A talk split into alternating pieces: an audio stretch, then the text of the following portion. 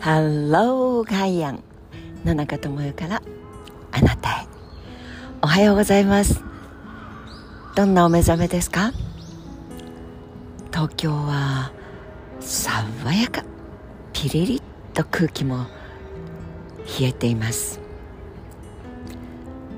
一日良い秋晴れ。きっとそんな空が私たちの今日の一日を見守ってくれるでしょう。私たちも元気を出して良い一日にしないと損しちゃいますね。プスプスプスプスくすぶっているわけにはいかないよそんなメッセージが聞こえてくるような青空です昨日そういつも申し上げているように人生のうちの最大の財産はお人と出会うこと出会えること。そう。出会うことのできるサイトに自分がいるということを確認すること。プラットフォームと言ってもいいかもしれませんね。お金を積んでもいやいやお金を積んだらかなり多くの自分が出会いたいと思うお人との出会いは仕掛けられる買えるゲットできる。そうかもしれません。でもそうやってできたものってその土台を作ってくれているところが何しろお金ですからあお互いにそういうことねという暗黙知の了解の中で出会えるでしょう。だからその前提条件が崩れるとポイッとほなさいならというケースもきっと多くあるのではないかと思います。でもご縁があって本当に偶然にもあるいは必然にも会える会えたと思える方との出会いというのは何といってもその後の人生を大きく変えてくれるので私はやっぱり一番の財産だと思っています。そんなにゲームばっかりしていたらダメよ。ちゃんと勉強しなさい。そんな閉じこもってゲームばっかりやっていたら脳みそ溶けちゃうわよ。目も悪くなるわよ。このセリフはよく聞きますがえもうちょっとゲームして。そうすると明日のおかずが買えるから。は？カラスもほなほな と言ってるような気がしてきます。そう。私たちは楽をしたり美味しいものもっと美味しいものをいただいたりあそこへ行きたいと思う旅行に行ったり大きなお家が買いたいとかもっと、うん、夜な夜な綺麗なお姉さんのいるところ美しげなボーイがいるところでお酒を飲みたいなどなどというのが社会的にも大きく喧伝されてそう遊ぶため。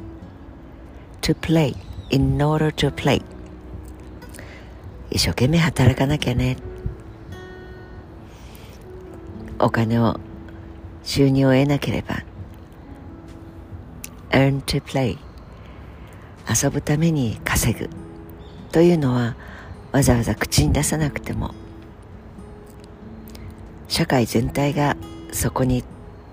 もう爆心していたんだというのが戦後の高度経済成長を目指した日本国民の消費者と呼ばれるカテゴリーで市民シリズンとは呼ばなかった。ひたすら働きひたすら消費するという層が国の GDP、GNP を支えてきました。でもそう前説長くなりましたが昨日の夜に学習した新しい生き方 Play to earn 収入を得るために遊ぶゲームをプレイするというまあそういうビジネスモデルを世に出始めた出し始めた。これは本当に去年から始まった動きと彼は説明してくれましたがもう日本から生活の場を移してシンガポールで今お子さん3人っておっしゃってたけれど若いパパ。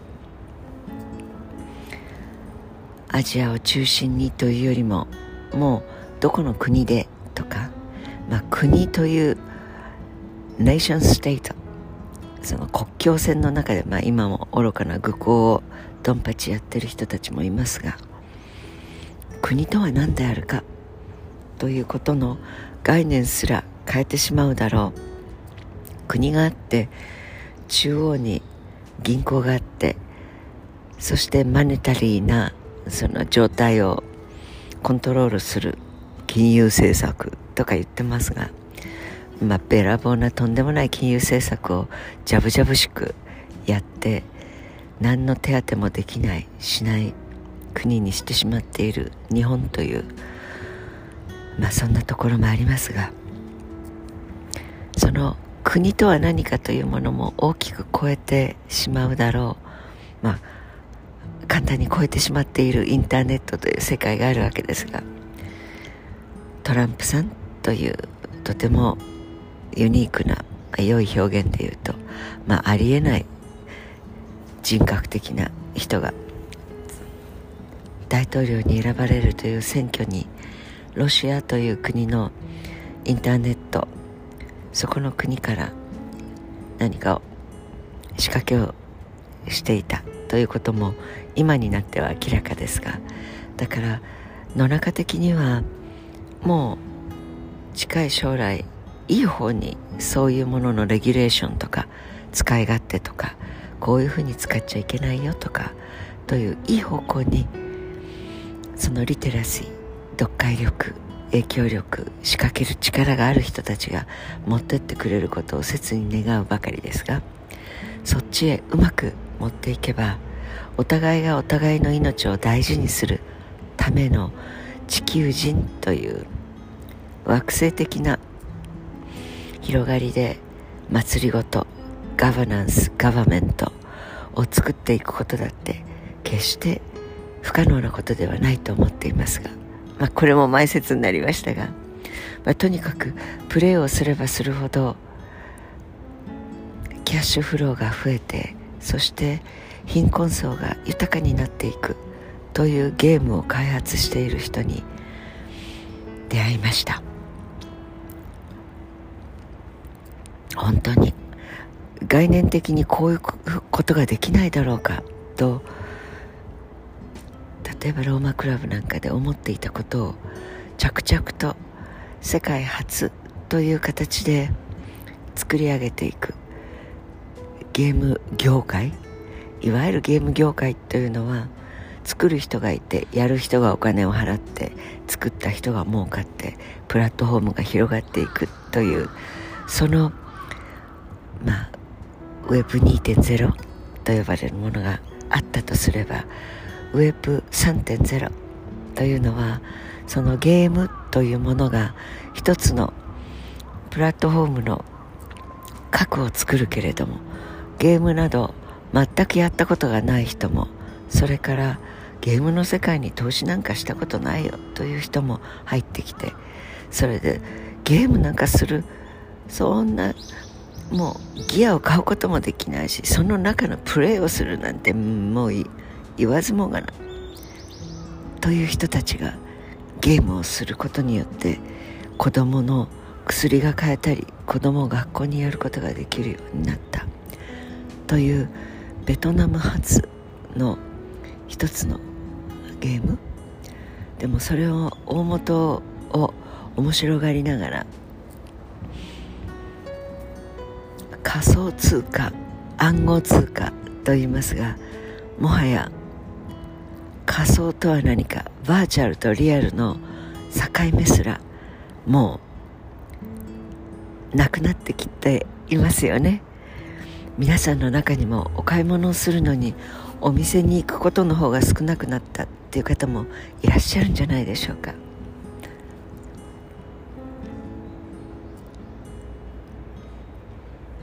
娘の世代20代30代の人で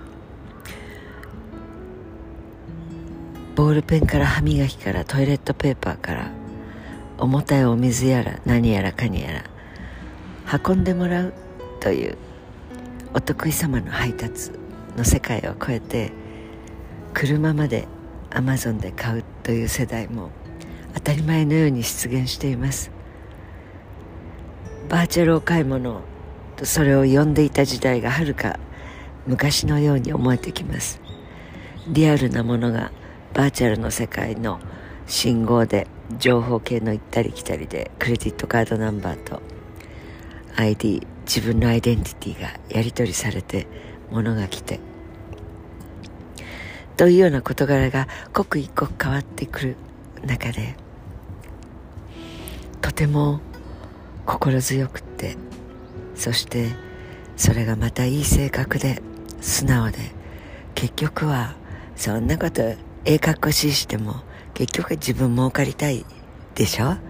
というのが鼻につく世代がありました。でも本当にこういうことがドライブあるいはターボチャージャーになるんだ。本当に格差をなくしたいとか人間が人間として喜んでもらう笑顔が嬉しいとかありがとうと言ってもらえる声をより多く聞きたくなるとかこれは本質的に一人では生きていけないという人間の備わっている感性や皮膚感覚だと野中は信じているんですがそれが ICT の世界で Web3.0 でドライブエンジンになっているという。まあドライブエンジンというのもとても内燃系の世代の古い表現ですがとっても嬉しい出会いがありました。Play to earn 生きていくために遊ぶという概念です。皆さんどう思われますか？ちょっと調べてみてください。世界をリードする日本の若者世代がいます。そういう世代が日本で正々堂々とこの国から初で地球を変えていく。そういう人たちはみんなシンガポールに行ってるんですよね。私の周りでも弟分たちは。なぜだと思いますか？タクセーションというそう嘘ついて公文書書き換えてのり弁やった人が主政局長になるというこのインチキな国の制度にしがみついている頼っている日本はやっぱりこの政府この考え方を踏襲していく限りどんどん遅れていく遅れていくというのは急がないということではなくて国民一人一人の生活が豊かではなくなるというこれは悲しいことだと思いませんか？さあ楽しい方向で長くなっちゃってごめんなさい。良い一日をお過ごしください。野中智恵でした。